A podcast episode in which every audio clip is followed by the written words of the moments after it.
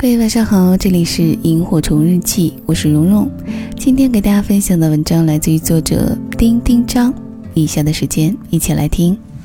不要做别人的备胎，道理是这样的，但大部分时候做备胎的人并不自知，他们从某些细节里感知到星星之火，又让他以燎原之势席卷了自己的全部生活。爱因为得不到更像爱。由于长久得不到，爱情当中追求与被认可这个过程被无限延长了，甚至因为被爱者的犹豫不定产生了反复的效果。这其中的辛苦辛酸，大概只有当过备胎的人才能明白。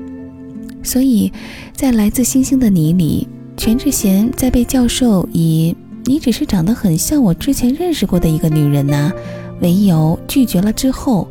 有过一段非常华彩的台词，大概意思是：你如果只是因为我像一个其他人而爱我，那你真是一个烂人；而我如果因为爱你就宁愿做那个类似于他的人，那我就是一个更烂的人。所以不会了。这斩钉截铁，真是让人点一百五十个赞。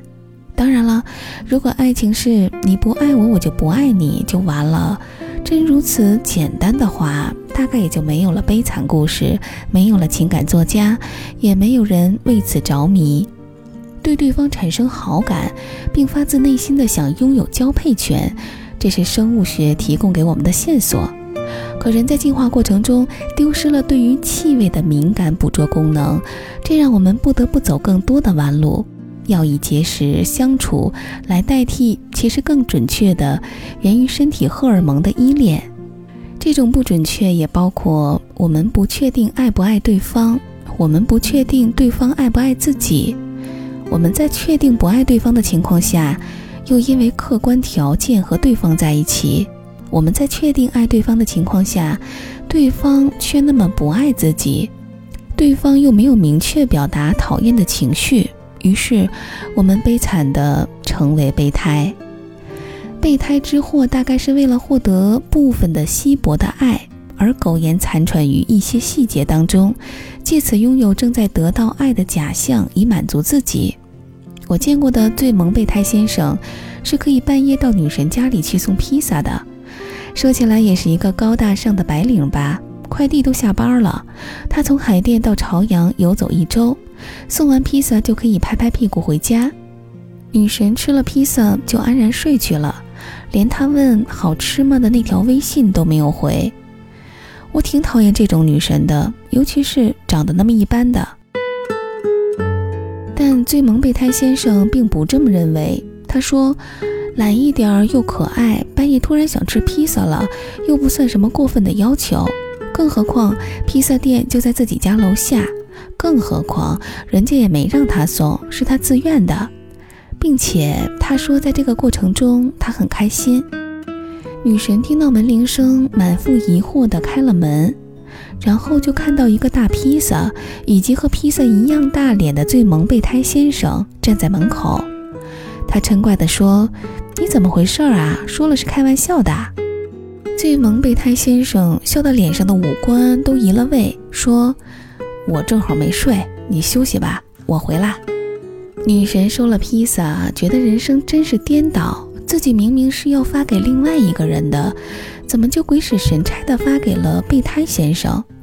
她给披萨拍了照，做了效果，发给另外一个人，并且做娇俏状说：“吃不吃呀？会不会胖死呀？”披萨都吃完了，对方才回：“在忙。”女神把手机摔到一边儿，正好错过了最萌备胎先生发来的“好吃吗？”冤冤相报何时了？女神也觉得愧对了备胎先生。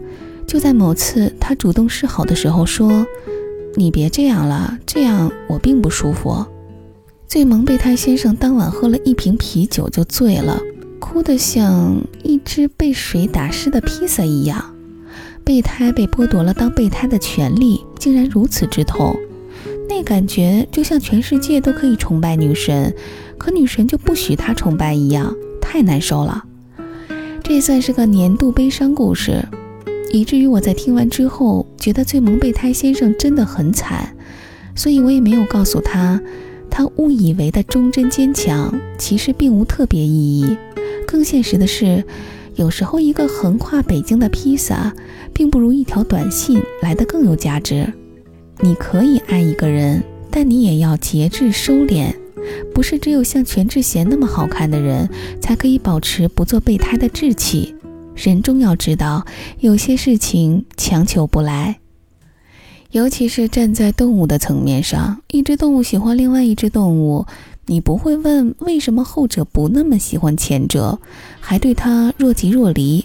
这种事儿，只有人干得出来。感情里，我都主张谈得特别清楚。边界是什么？彼此的爱和讨厌是什么？谈恋爱的谈其实是交流。你如果进入了备胎系列，就不要再奋勇争取权利了，因为备胎的世界就那么大。所以你觉得你不重要，人很卑微，这些都是你的个人体会而已，跟你的位置有关系。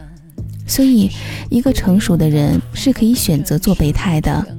但成熟的含义是，你选择了什么，就接受这样的选择带来的麻烦，而不是总想着什么时候转正啊，一辈子可能都转不了呢。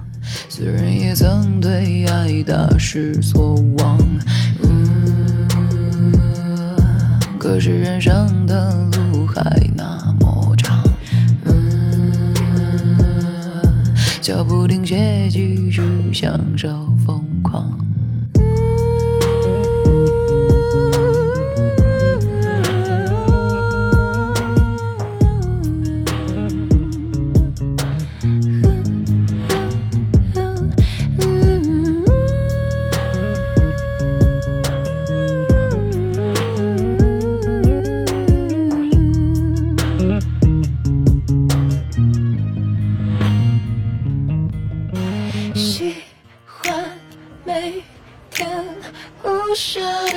的晚安喜欢不分场合所闻的野蛮喜欢这危机又小心眼的酸喜欢吞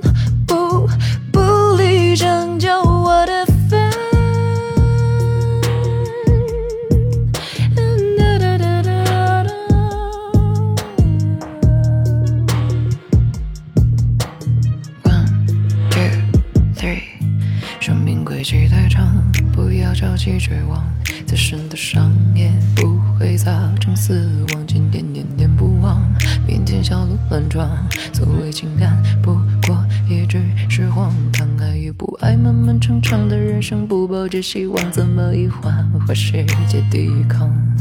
信与不信，摇摇晃晃的试探，尔虞我诈，我不喜欢，毫吧，试着生存。嗯，可是依然选择掉入陷阱。嗯，可是还是。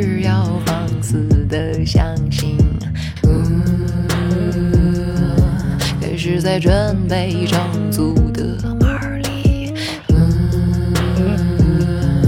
我一边自伤，在一边自。天还没有亮，未知的新方向，爱的输了，大不了痛苦一场，为什么要绝望？还有很多能量，也是不是我的独有我？